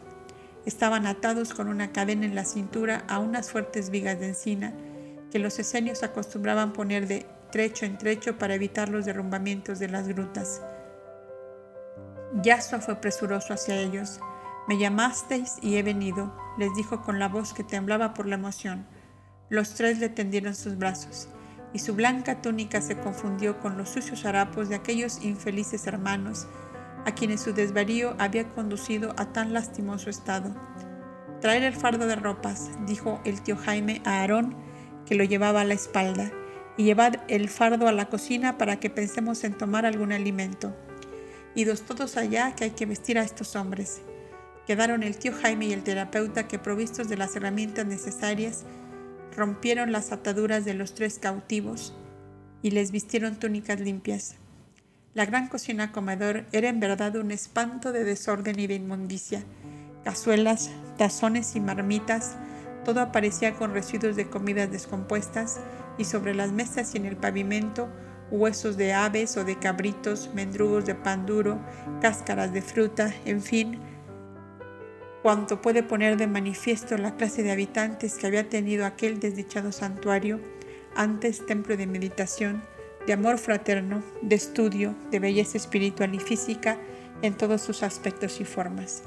Imposible comer aquí, decían espantados los hijos de Tobías, habituados al orden y la limpieza que su madre Beila ponía en toda su cabaña de piedra. Salieron al exterior, donde había sido el hermoso huerto con higueras vidas y castaños, frondosos aún, pero ya amarillentos por los ciervos otoñales. Bajo los emparados ruinosos encontraron la gran mesa de piedra que los esenios acostumbraban para sus agapes al aire libre en la época de estío, y allí dispusieron la frugal comida. ¿Veis cómo todo se arregla con buena voluntad? decía el tío Jaime, llegando con los tres cautivos que no parecían ya los mismos, Después de las abluciones en el arroyo Las Gaviotas, que pasaba besando con sus aguas serenas las grutas y el huerto de los esenios. Melquisedec y Yasua se habían dedicado a inspeccionar todo el santuario, buscando el archivo y el recinto de oración que no aparecía por ninguna parte. Todas las grutas demostraban haber sido habitaciones, pues en todas ellas se veía el estrado labrado en la roca o enclavado en el pavimento y en el muro si estaba hecho de madera. Cuando se convencieron de que no estaba allí lo que buscaban, volvieron al huerto donde les esperaban para la comida. Interrogaron a los cautivos sobre el particular y ellos dieron la clave de aquel misterio. El servidor del santuario, con los tres esenios que le siguieron al Monte Carmelo, por no estar de acuerdo con el giro que se daba a su escuela de divina sabiduría, habían obstruido la entrada al recinto de oración y al archivo para evitar la profanación, y porque detrás del archivo se hallaba la sala funeraria con las momias de los esenios muertos. Los tres cautivos habían sido los terapeutas que vigilaban los operarios constructores del santuario que empezaban a edificar en Sebaste. Cuando ellos volvieron a las grutas encontraron todo despojado y solo dos de los bandidos que aún no habían sido capturados y que fueron los que les amarraron. Después de la comida se dedicaron a la limpieza de las grutas, a buscar la entrada al recinto de oración, que no aparecía por ninguna parte. El terapeuta guía y los tres cautivos, conocedores a fondo de aquel viejo santuario, se orientaron pronto y dieron por fin con un amontonamiento de piedras, tierra y hierbas secas que aparecía en un pequeño corredor. Removido todo aquello, apareció la puertecita de piedra blanca en la cual estaba grabada con grandes letras esta sola palabra, paz. Era la entrada a la galería en que se hallaba el santuario propiamente dicho, el archivo y la sala funeraria. Entraron con el alma sobrecogida de un pavo religioso, como el que penetra a un viejo panteón sepulcral abandonado. Allí no había desorden ninguno, y sí un fuerte olor a humedad propia de lugares cerrados por largo tiempo. Tristeza de abandono, de decepción, de desesperanza, formaba como una ola aplastadora del alma que se sentía agobiada de indefinible angustia. Al percibirla, los más sensitivos pensaban, era el pensar y sentir del servidor y sus tres hermanos fieles cuando al despedirse de su amado santuario de rocas, amontonaron piedras sobre su puerta para dejarlo sepultado en la montaña, donde quedaban también las momias de sus hermanos muertos. Los hijos de Tobías con Felipe se encargaron de establecer el orden en la gran cocina, a fin de que pudiera servirles de refugio esa noche. Cargas de heno seco del vallecito vecino fueron traídas por los estrados de piedra que le servían de lecho. Cuando brilló la limpieza en aquella inmensa gruta, donde podían caber cómodamente cien hombres, comenzaron las sorpresas agradables para los tres muchachos. Armados de cerillas encendidas, registraron todos los rincones, huecos y grietas de las rocas, temerosos de alimañas y lagartos. Solo salieron chillando algunos viejos murciélagos que escaparon rápidamente ante la roja llama de las antorchas. En cavidades ocultas por los musgos encontraron cántaros con vino y aceite sacos de higos secos, nueces y castañas. Ya está la cena completa, gritaba Felipe, saliendo de un negro hueco con una horcita toda cubierta de tierra y telas de araña y que estaba llena de miel. ¿Cómo es que los bandidos no devoraron todo esto? preguntaba Seth, mientras luchaba por destapar cántaros y orzas herméticamente cerrados. Porque el Padre Celestial lo guardó para nosotros, contestaba Felipe, que había aprendido los razonamientos que Yasua le hacía apropiados para su mentalidad infantil. ¿Y si todo esto no fuera ni vino, ni miel, ni castañas? preguntó Aarón. ¿Y cómo no ha de ser? ¿No ves que está escrito en los rótulos? replicaba el niño temeroso de verse burlado en sus esperanzas. Y volvió a leer en cántaros, orzas y sacos, vino, aceite, miel, castañas y nueces, higos, alubias, ¿lo veis? Bien claro está. Y corrió a la puerta de la gruta para ver si venían los compañeros pues su deseo mayor sería que no llegasen hasta tener todo aquello bien dispuesto sobre la mesa en escudillas y tazones. Mientras estas almas sencillas estaban suspensas de las pequeñas cosas, Yasua con los esenios y el tío Jaime buscaban ansiosamente en el santuario y el archivo. Los rollos de papiro no aparecían, pues seguramente los habría llevado el servidor con sus tres hermanos fieles al santuario del Carmelo. Encontraron los grabados en arcilla, piedra y madera, en alacenas abiertas en la misma roca según la costumbre. En grandes láminas de piedra aparecían los nombres de los esenios que fundaron el santuario, con fechas y detalles. En el altar central, las tablas de la ley, copia de las de Moisés, y en pequeñas placas de piedra los nombres de los grandes profetas del pasado, los maestros fundadores de la fraternidad de Seni entre las montañas, Elías, Eliseo, Isaías, Jeremías, Ezequiel, Esdras, Samuel, y continuaba la lista grabada en piedra de aquellos grandes clarividentes, visionarios sublimes, que habían abierto senderos de bien, de amor y de justicia a las almas desorientadas en las tinieblas de la inconsciencia. Pero el asombro mayor les causó un pequeño bulto, como un fardo en una estera de juncos, debajo del altar que era todo de piedra blanca y cuyo saliente o plataforma daba lugar a una cavidad en la parte inferior. Era el cadáver seco como unas de raíces de un viejecito que no debía tener más que piel y huesos, a juzgar por el aspecto de aquel cadáver momificado. El terapeuta guía, que estuvo muchas veces en el santuario, recordaba que vio allí andar como una sombra al viejecito Ismael, de 104 años, conservado allí como una reliquia del pasado. ¿Cómo fue dejado allí? La única explicación lógica era que cuando el servidor y sus tres hermanos fieles clausuraron el santuario, el ancianito se quedó oculto voluntariamente para morir allí. A sus años no podía ya esperar mucha vida y quiso evitarles la carga de llevarle en brazos hasta el Carmelo. Heroica fidelidad de un alma a un ideal abrazado con fe y amor, exclamó Yasua arrodillándose ante aquella momia como ante un objeto sagrado. Para dormir su último sueño, había colocado bajo su cabeza un grueso cartapacio de telas enceradas y los siete mantos blancos que había recibido al entrar en cada uno de los siete grados de vida espiritual, porque pasaban todos los miembros de la fraternidad silenciosa, como la llamaron muchos escritores de aquellas épocas. Del minucioso examen hecho sobre el cartapacio encontrado bajo la cabeza del viejecito Ismael, sacaron en claro algo de la causa por qué vino aquel desquicio en aquel santuario. Dos años jóvenes del grado tercero, nombrados Teudas y Simón de Gitón, poseedores ambos de facultades de efectos físicos, se encontraban a disgusto entre el silencio y ocultamiento escenio. La vanidad por sus grandes facultades hizo presa en ellos y sintieron el deseo de ser admirados del mundo. Para esto, nada mejor que abrir un gran templo en Samaria y construir un poderoso clero que enfrentara, al de Jerusalén, ya demasiado orgulloso y prepotente. En las anotaciones del viejecito Ismael podían verse las discusiones que durante mucho tiempo alteraron la paz de los esenios de Samaria. Simón de Gitón, llamado más tarde Simón el Mago, por las extraordinarias manifestaciones obtenidas, tuvo revelación por vía espiritual del sitio preciso donde se encontraba la gruta del monte Jaricín, donde Moisés había mandado ocultar los vasos sagrados y todos los objetos destinados al culto, como incensarios, pebeteros, candelabros, fuentes de las ofrendas, etc. Todo oro, plata y piedras preciosas.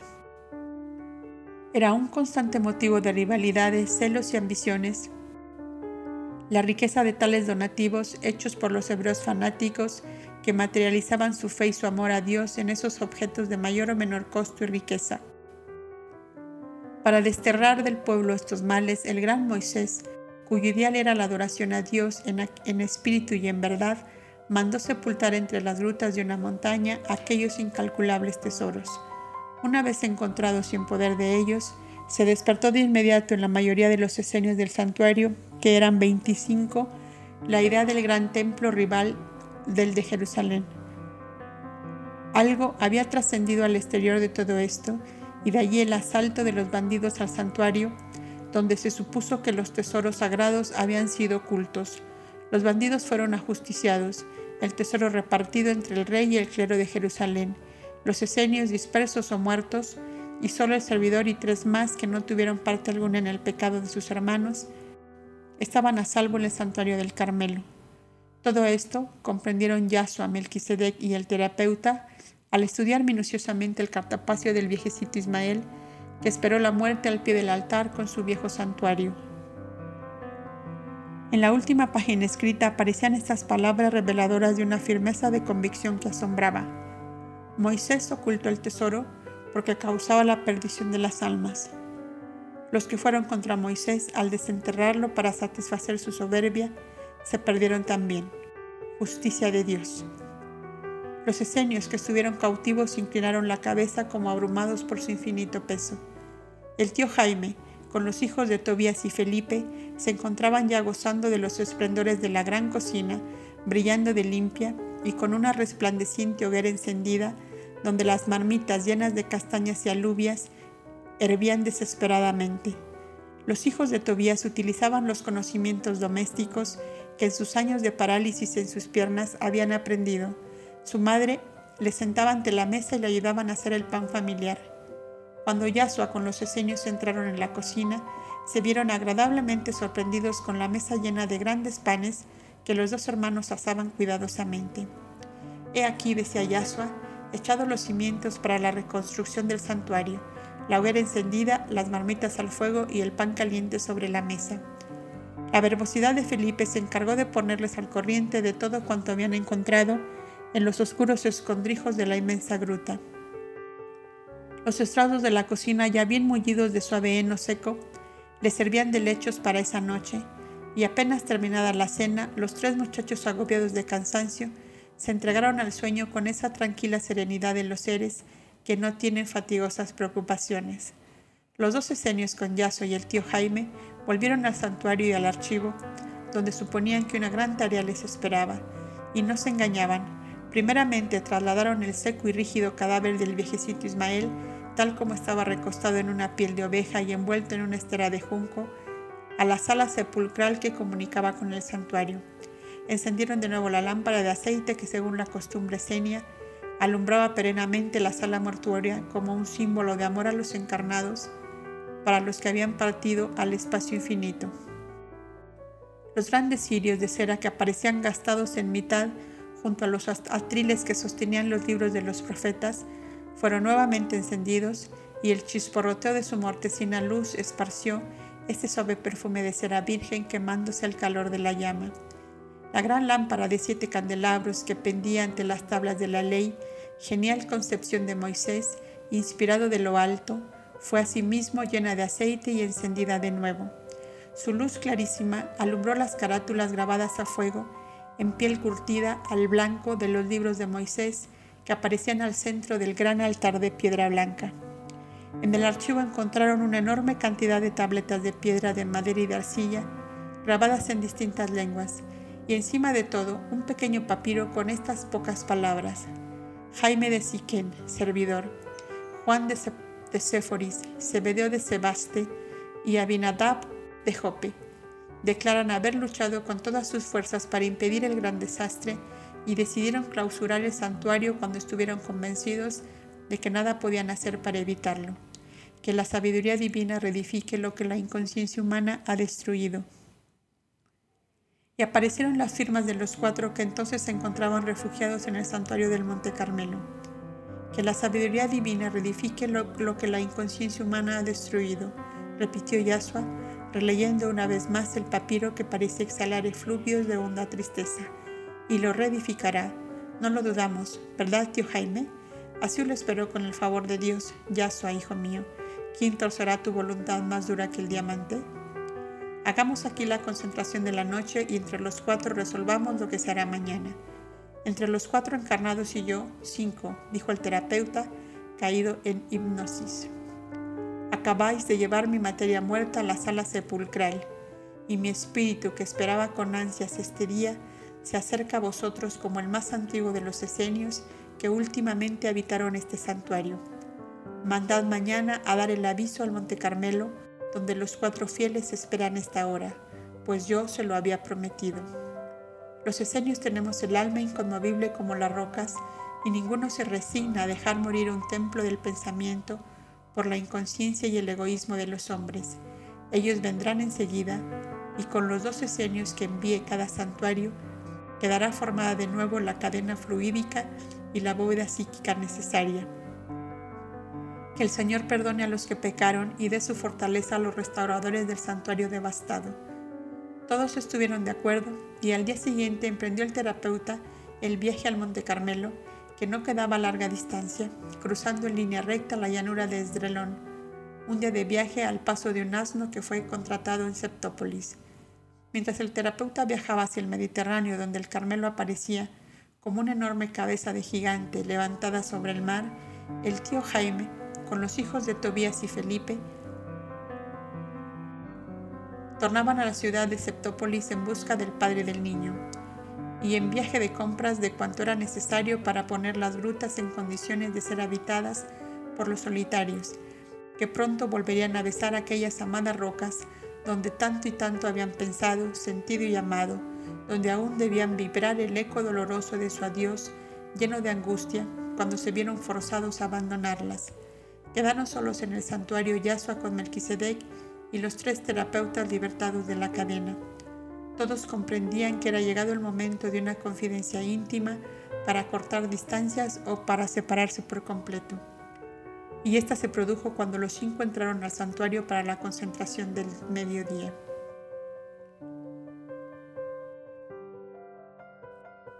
El alma de Yasua vibraba como un arpa pulsada por las manos de un mago de las cuerdas. Su amor infinito se desbordaba sobre aquellos tres hermanos que, arrastrados por la corriente de vanidad y ambición devastadora del viejo santuario, estaban allí a dos pasos de él, esperando ser nuevamente acogidos o para siempre rechazados. Antes de comenzar la concentración, y mientras el maestro Melquisedec encendía los cirios y ponía resinas perfumadas en los pebeteros, uno de los tres cautivos, cuyo nombre era Judas de Saba, dijo en voz baja a Yahshua, por piedad, tú que eres el enviado de Jehová para salvar a Israel, intercede por nosotros para que seamos acogidos de nuevo en el santuario. El alma del joven maestro pareció salir a sus ojos claros y envolviéndolos a los tres en una mirada suya indefinible, les dijo en su voz de música, porque quería salvaros he venido, y estad seguros que mi esfuerzo no se perderá en vano cuando el Altísimo ha querido reteneros atándoos con cadenas al santuario, ¿quién será el que se atreva a rechazaros? Que Dios os bendiga, dijeron en voz baja los tres. El maestro Melquisedec, por su jerarquía espiritual, debía ser de superior entre ellos y fue quien evocó a la divinidad recitando el salmo que ellos llamaban de la misericordia que hoy llamamos miserere.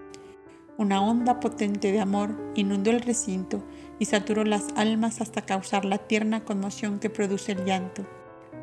Los tres escautivos se sumergieron en una suave y profunda hipnosis que en lenguaje ocultista se llama desdoblamiento, y los tres, tomando personalidades de una existencia anterior, dialogaron dándose así a conocer en un lejano pasado.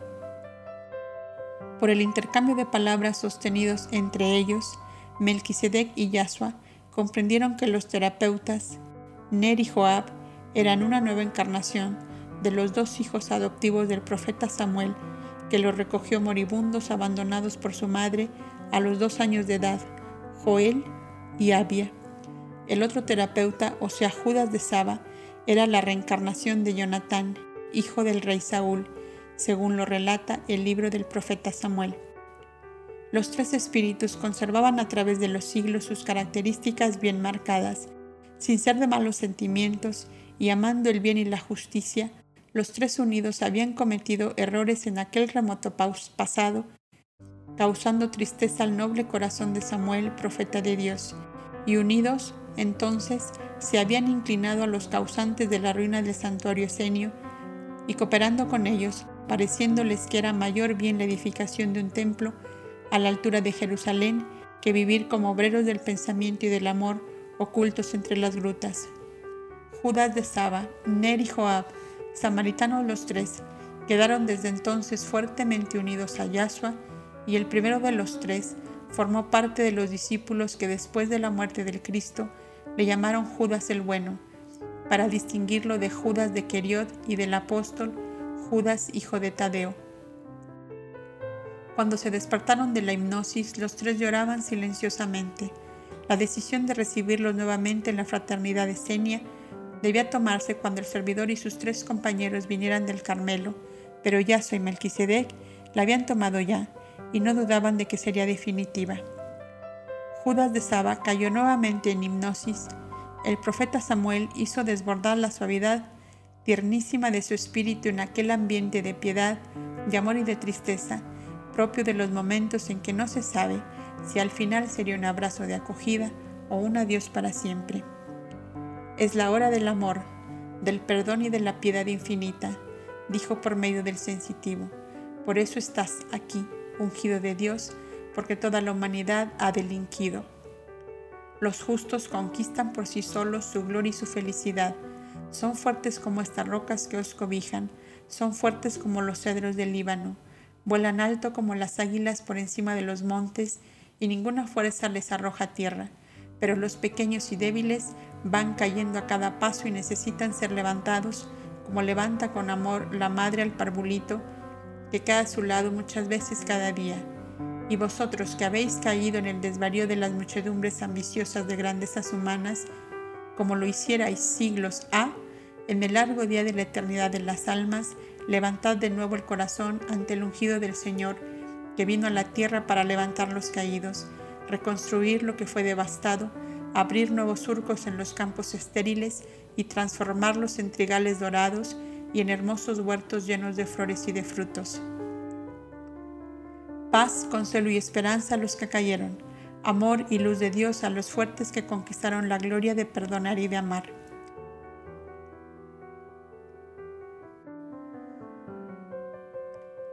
Melquisedec había ido anotando todas las manifestaciones en el gran libro que ellos llamaban crónicas, que servían de documento perenne de la íntima relación de la fraternidad con el mundo espiritual, bajo cuya égida se había fundado la luz del genio de Moisés y continuaba su senda inconfundible a través de quince siglos.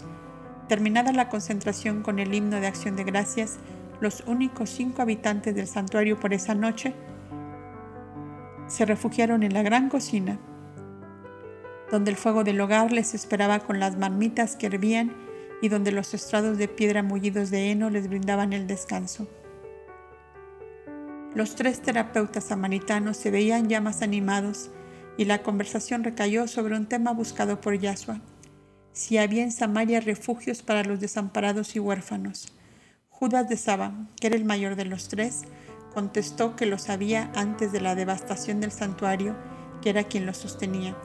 Seguramente se encontrarían en una situación muy precaria y se habrían dispersado los refugiados a mendigar por las calles de pueblos y ciudades.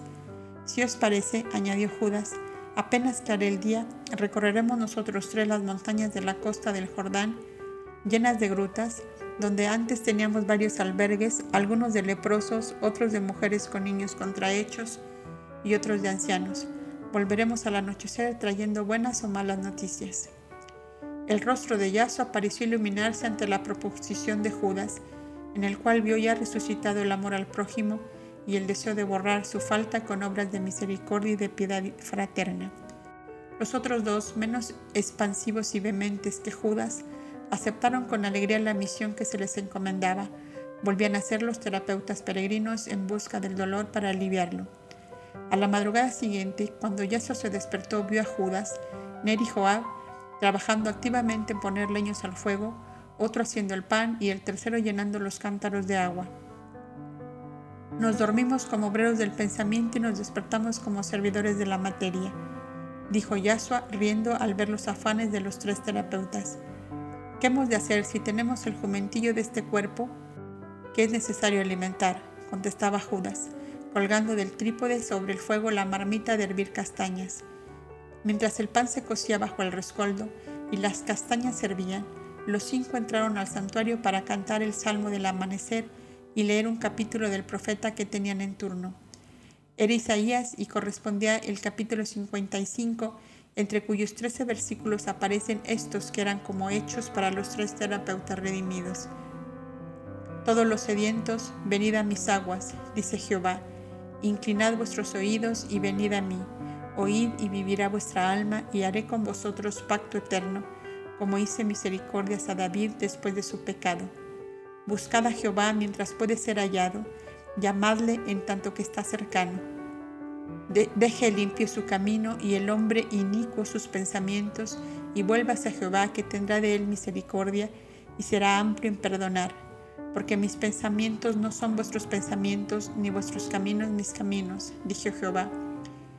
El vibrar dulcísimo de la U del maestro Melquisedec acompañaba en sus vuelos el pensamiento de los que oraban, y la honda conmiseración de Yaso hacia los tres terapeutas formó una bóveda psíquica de inefable ternura y amor divino. Y en aquel, en aquel piélago sutil, donde todo era claridad, el alma de Judas se unió tanto con la de Yasua que mentalmente hicieron el pacto definitivo. Te seguiré a todas las tierras donde pongas tu planta, decía el alma vehemente del terapeuta. Te llevaré conmigo siempre que haya de levantar a los caídos, decía el alma del Cristo encarnado, respondiendo al sentir profundo que años después sería uno de aquellos íntimos amados de su corazón. Nota. A más de los dos apóstoles, el Divino Maestro tuvo discípulos a los cuales volcaba su enseñanza, a igual que sus actividades.